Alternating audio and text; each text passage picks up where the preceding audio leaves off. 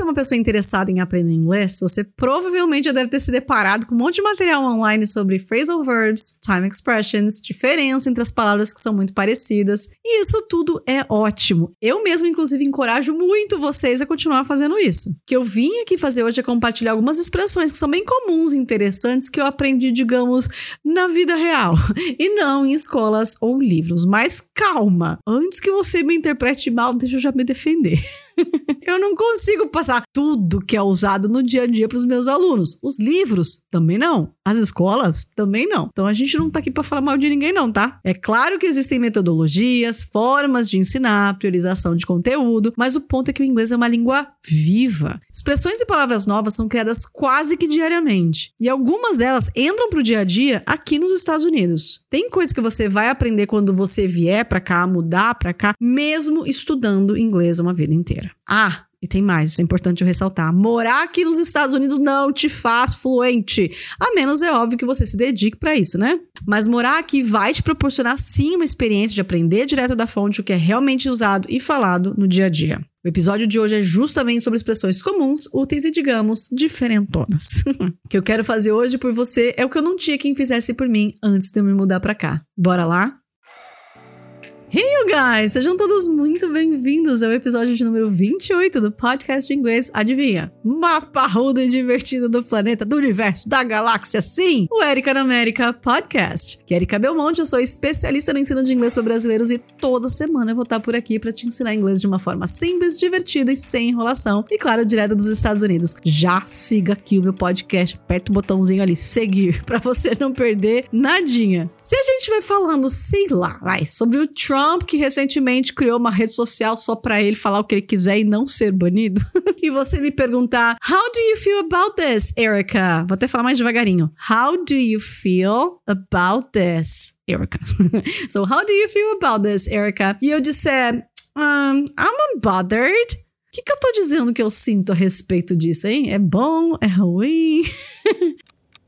Nos últimos anos, esse adjetivo, que na verdade está mais por uma expressão, né? Ela tem sido bastante usada. Se você falar que você está se sentindo unbothered, ou então escutar que alguém está se sentindo dessa forma, isso quer basicamente dizer que a pessoa não está muito preocupada com a situação que está acontecendo, ela não está incomodada. Em algumas situações até cabe dizer que a pessoa está plena, digamos assim. E quando você está unbothered, vou repetir, unbothered. Então, quando você tá unbothered, às vezes isso até pode deixar outra pessoa irritada, uma vez que pode até ser uma coisa importante que você não tá nem aí, seja lá por qual razão. Ah, e se por um acaso você quiser mencionar pelo que você se sente plena, pleno, quiser falar algo como, ah, eu não me preocupo, eu não ligo não pra zona que tá na pia, por exemplo, a preposição que você vai usar é by, B-Y, by. Então, em inglês ficaria assim, I am unbothered by the mess in the kitchen sink. Aliás, tá aí um assunto interessante, né? Are you usually unbothered by the dirty dishes? I am not, by the way. I wish I were unbothered. Curiosidades à parte, to bother, esse verbo, to bother, é exatamente o oposto, né? Incomodar, atrapalhado, tipo, can I bother you for a second? Posso te atrapalhar um segundo? Ou stop bothering me. Stop bothering me. Para de me atrapalhar. Unbother, olha o prefixo un. Unbother te dá a ideia de não, não atrapalhar. Esse un já tá dizendo que a palavra é negativa, ou seja, cuidado para você não dizer I am not unbothered. Você até pode, mas se você quer falar que você não tá nem aí, tá? Então você tem que falar I am unbothered, tá? Se você falar I am not unbothered, aí você tá dando um sentido oposto. Então só cuidado. Un na frase vai te dar um sentido oposto, contrário, negativo. Diga I'm unbothered. Eu não tô nem aí, eu não tô ligando. Um outro exemplo. Why are you so unbothered all the time? Nesse caso aqui, a pessoa quer saber por que, que a outra tá tão despreocupada com tudo. Tipo, ela quer saber por que, que ela não tá nem aí pra nada. Ok? Próxima expressão é bastante parecida, e certeza que você já ouviu isso aqui em algum filme. Deixa eu dar um cenário aqui só para ficar mais legal e você não esquecer. Vamos imaginar que o Tuca me pergunta em qual restaurante eu prefiro comer: no Next, do Green Acres, ou no Hell's Kitchen, em Las Vegas, do Gordon Ramsay. ou escolha difícil. Aí eu provavelmente eu vou dizer, eh, whatever, it's up to you. Tá, provavelmente esse whatever você já tem ouvido falar que é o mesmo que tanto faz, é indiferente para mim, porque eu quero comer nos dois, entendeu? Então é indiferente. Mas o que eu queria realmente compartilhar com você na sequência é o seguinte: it's up to you. Ou seja, você sabe. Você sabia? Hã? Você quer que a pessoa escolha ou deixa ela à vontade para escolher porque os dois te agradam. Imagina que de repente chegou o final de semana e a gente decidiu pedir uma pizza. E daí você me pergunta qual que é o sabor que eu quero. E aí eu simplesmente respondo: It's up to you. It's up to you. Isso quer dizer que eu não me importo com o sabor da pizza que você vai pedir. Você não sente a necessidade de tomar uma decisão em relação a isso. Ou seja, você abre mão do seu poder de escolha. Vocês estão reparando que meus exemplos é sempre com comida, né? Daí a pessoa pode te responder assim, vai, seguindo a mesma coisa. Right, let's have some Japanese takeout today. Antes da gente continuar, caso você não saiba, take out, escreve tudo junto, tá? Take out, mas a gente escreve tudo junto, take out. Então, take out é aquela comida que você pede e take home, que você leva para casa, ou pro seu trabalho, ou para onde você for comer.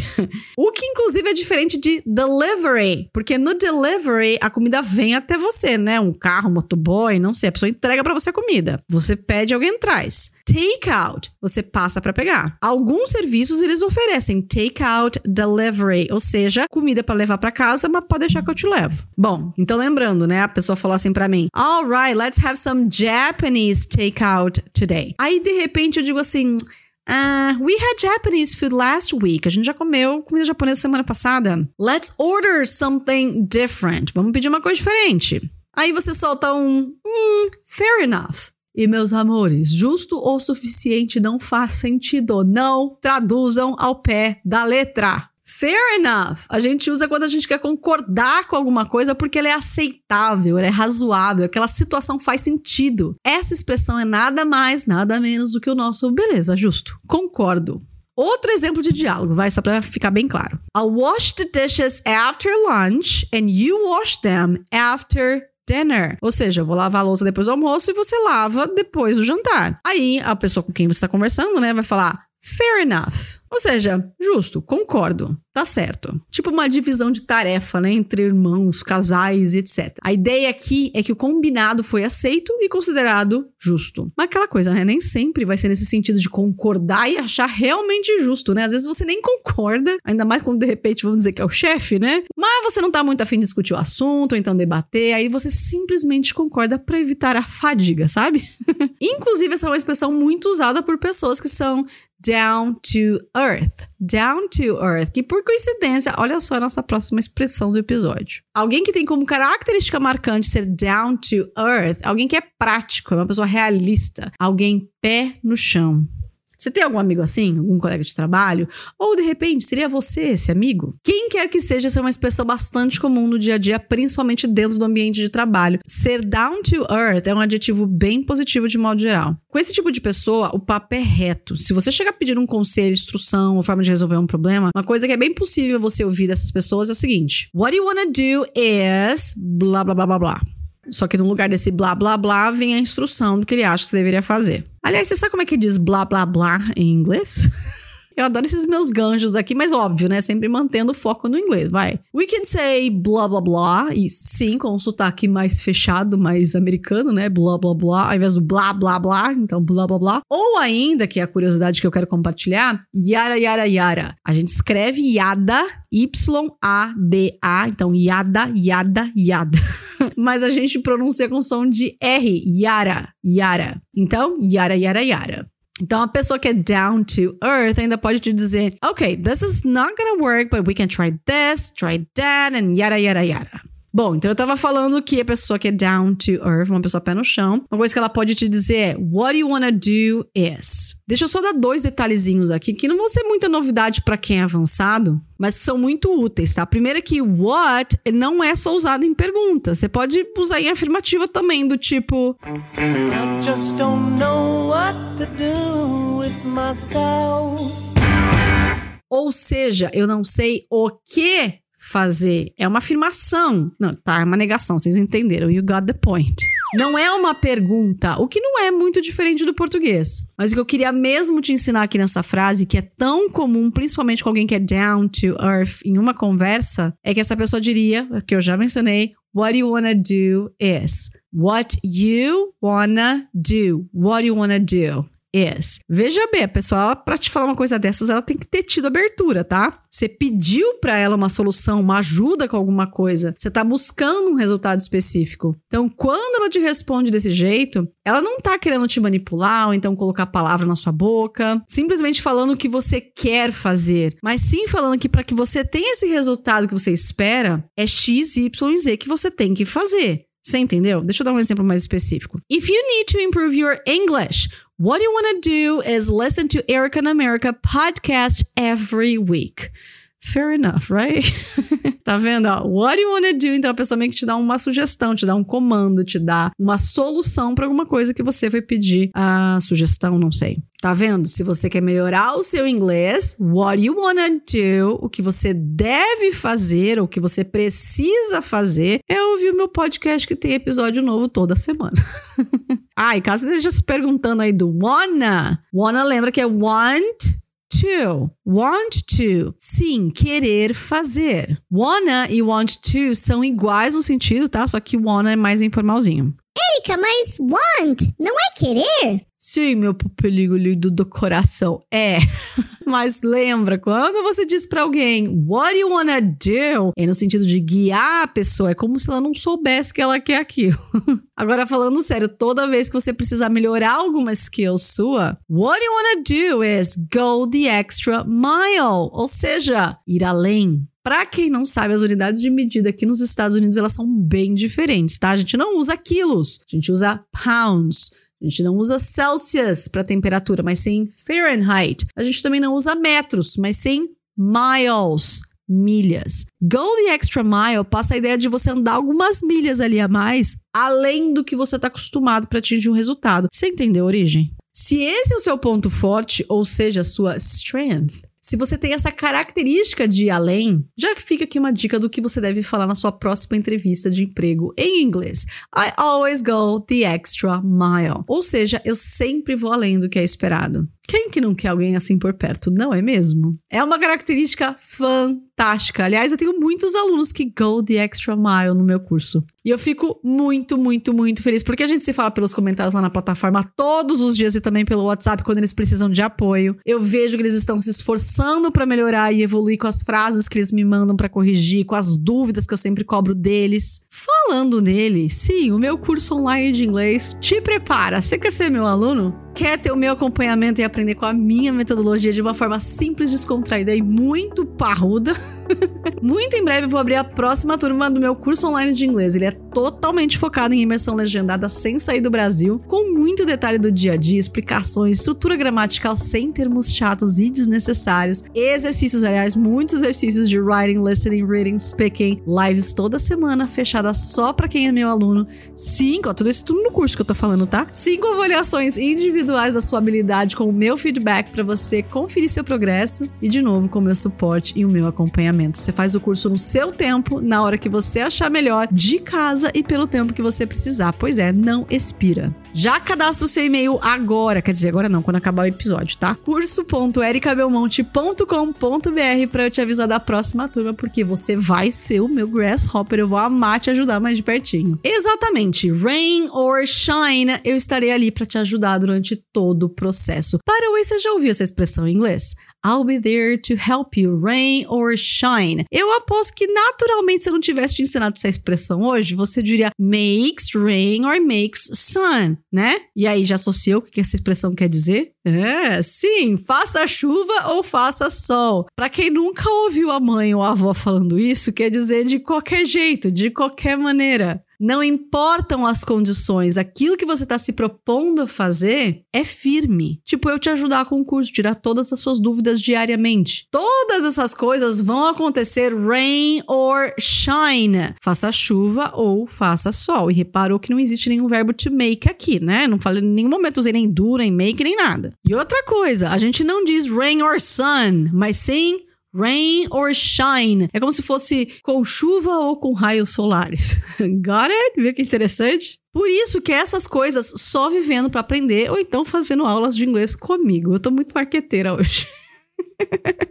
É muito bom poder contar com a ajuda de alguém quando a gente precisa, não é? E quando isso acontece, eu tenho a impressão, isso é muito do ser humano, inclusive, né? A gente já sentir que a gente tá em débito com a pessoa que ajudou a gente. E quando a ajuda é muito grande, a sensação de alívio é tanta que você já diz pra pessoa: Thank you so much for your help. You're a lifesaver. I owe you one. Ó, eu vou repetir aqui. Thank you so much for your help. You're a lifesaver. I owe you one. Vai, duas coisinhas bem legais aqui nessa frase. Primeiro, que sim, a gente vai usar o termo lifesaver de modo exagerado. A pessoa não. Não salvou a sua vida literalmente, não te pediu de cair de um penhasco, mas ela salvou tua pele naquele momento. Ela te ajudou demais com uma coisa que era muito importante para você. Então você chama essa pessoa de lifesaver, como se ela tivesse salvado a sua vida naquele momento. Outra coisa é a expressão I owe you one. I owe you one. I owe you one. é bem informal, mas muito legal de agradecer alguém e demonstrar, né, a disposição, retribuir o que a pessoa fez por você. É o famoso te devo uma, cara.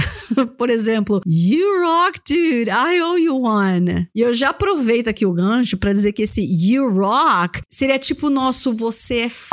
Tá, não tem palavrão envolvido aqui, mas é que pra gente seria alguma coisa nessa intensidade. You rock é tipo, você manda muito bem, você é 10, é incrível, é fantástico. Ou fantástica, se você estiver falando com a menina. Só que em inglês nada te impede de falar para um colega de trabalho, até mesmo para um funcionário, you rock, para parabenizar pelo trabalho que a pessoa fez. Ou até mesmo depois que ela acabou de te fazer um favor, né? Acabou de te ajudar.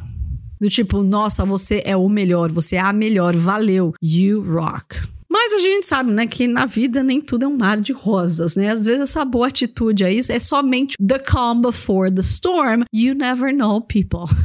em português, isso seria alguma coisa parecida com a calmaria antes da tempestade. Mas eu gostaria mais que você pensasse no sentido dessa expressão, porque muitas vezes o uso dessa situação em alguma frase tá correto, mas na tradução não vai fazer muito sentido. Pensa na sensação. Sabe quando você tá na rua andando e de repente você olha pro céu, tá tudo absolutamente absurdamente silencioso, mas as nuvens estão carregadas de cinza sobre a sua cabeça? É a certeza de um storm, uma tempestade, um temporal. Essa expressão da calm, a gente não fala calme, tá? A gente fala calm, calm, com esse L. The calm before the storm é muito comum. A galera, inclusive, do meu time sabe muito bem o que é isso. Uma semana ali de tranquilidade absurda quer dizer que depois vem algum evento com uma ideia maluca minha e que eles compram a ideia e se empolgam junto. Aliás, e que vai fazer todo mundo trabalhar que nem doido, inclusive eu. Continuando ainda nessa vibe caótica, é muito importante a gente admitir que quando a gente faz alguma besteira, né? Assumir responsabilidade faz parte da vida adulta. Então, sem se martirizar muito, claro, às vezes você precisa dizer I blew it. Ou então I screwed up. Eu vou repetir. I blew it. I screwed up. E sim, essas são as nossas próximas expressões. Eu ferrei tudo. Essas frases elas são especialmente usadas para quando você comete um erro, quando você estraga alguma coisa, você perde uma oportunidade por causa de um bad move, de repente, sei lá, uma má decisão, I don't know. Like I had the chance to work there, but I blew it. Tá vendo? Eu tive a chance de trabalhar lá, mas eu estraguei. E detalhe, tá? A expressão é blow it. Mas blew it é porque a frase está no passado. Então, I blew it é uma coisa que aconteceu lá atrás. E a gente escreve B-L-E-W, blew. Mas a gente não fala blew, a gente fala blue, blue. Cuidado. Outro exemplo. She had a good thing going on, but she screwed it up when she said that to her boss. Ou seja, tava rolando uma coisa legal, tava indo tudo bem, mas ela estragou tudo quando ela disse aquilo, que a gente não sabe o que, né? Pro chefe dela. She screwed it up when she said that to her boss. Mesma lógica de pronúncia. A gente escreve screw, né? S-C-R-E-W. Screw. Mas a gente não fala screw it up. A gente fala screw. Screw it up. Got it? E um adendo para essa última frase aqui. Quando você diz para alguém have a good thing going on, significa que a pessoa tem uma coisa bacana nas mãos. Ela até pode estar falando de um emprego, um relacionamento, I don't know. Por exemplo, why did you cheat on me? Why did you cheat on me? Why did you cheat on me? I thought we had a good thing going on here. Iludida. Coitada da pessoa. Caso você não saiba, cheat é trair, ó. Why did you cheat on me? Por que, que você me traiu? E não é só no amor, não, tá? Pode ser no jogo, na prova, que é o famoso colar, ou então no trabalho, para quando você passa a perna em algum colega. E aí ela fala: I thought we had a good thing going on here. Eu achei que a gente tinha uma coisa legal, uma coisa bacana aqui, né? Um relacionamento. E eu acabei falando que cheat, como eu disse, pode ser até inclusive para trabalho. You know what they say. You have to draw the line between friendship and work. Aí vocês me perguntam, you know what they say? Erika, they? Who's they? Quem são essas pessoas que estão falando aí da minha vida? Calma, nessa frase tem duas coisas que vocês vão ouvir bastante em conversas do dia a dia por aqui. Primeiro, you know what they say. Eles sempre usam isso, a gente sempre usa isso antes de generalizar alguma informação, principalmente antes de mencionar um ditado popular ou então uma verdade, digamos assim, absoluta, que é tipo uma regra, algo que sempre acontece. They não é ninguém específico fazendo fofoca de você, não. Não é nenhum grupinho do WhatsApp. Esse they representa o povo mesmo. Você sabe o que eles dizem, né? Você sabe o que as pessoas dizem por aí. You know what they say. Mas foi muito sensato, né? A frase seguinte, né? You have to draw the line between friendship and work. Você tem que desenhar uma linha entre amizade e o trabalho. Érica, que linha é essa? Eles também vão desenhar essa linha? Na verdade, essa expressão draw the line or draw a line significa impor limites, né? A gente de novo não traduz ao pé da letra, né? Não tem desenhar uma linha. Aqui essa linha é justamente para indicar boundaries, limites, até onde você pode ir. Basicamente aqui na frase o que foi dito é que você precisa impor limite entre a amizade e o trabalho. Eu disse, sensato. e para finalizar, my advice is that whatever happens, just hang in there, my friend. Ou seja, meu conselho para qualquer situação que possa acontecer na sua vida é aguenta firme. Nós enverga, mas não quebra, nós trupica, mas não cai. Quando você quiser dar uma palavra de apoio pro teu colega, teu amigo que tá passando por maus bocados, por sinal a gente raramente, né, sabe o que dizer para poder ajudar, você pode dizer em inglês hang in there. Aguenta firme. I'm here for you. É uma frase de motivação, de apoio. Ok, guys, so that's it for today. Eu espero que vocês tenham gostado desse episódio de hoje, que vocês tenham aprendido de fato novas expressões super usadas no dia a dia. Aliás, comenta no meu último post de rede social onde você me segue, né? Qual que é a expressão que você aprendeu hoje? O que foi curiosidade? O que você achou interessante? Eu vou te responder. Eu quero muito saber. Isso mega me motiva a trazer mais e mais conteúdos por aqui, porque eu sei que tem alguém ouvindo, aprendendo, curtindo e, claro, engajando comigo também. Se você não conhece das minhas redes sociais, aproveita para me seguir no Instagram, tá? Procura lá Erika Belmonte, né? Erika Erika com K, Belmonte com E no final. Ou então lá no LinkedIn também, porque eu mostro muita coisa bacana também nos meus stories de como é a vida aqui nos Estados Unidos. Lembrando que toda quinta-feira às 19 horas eu tô ao vivo com novos conteúdos lá no YouTube. Todo o material didático eu entrego gratuitamente lá no meu canal do Telegram Inglês com Erika Belmonte. That's right. Thank you so so much for listening to this episode and see you next time. Bye.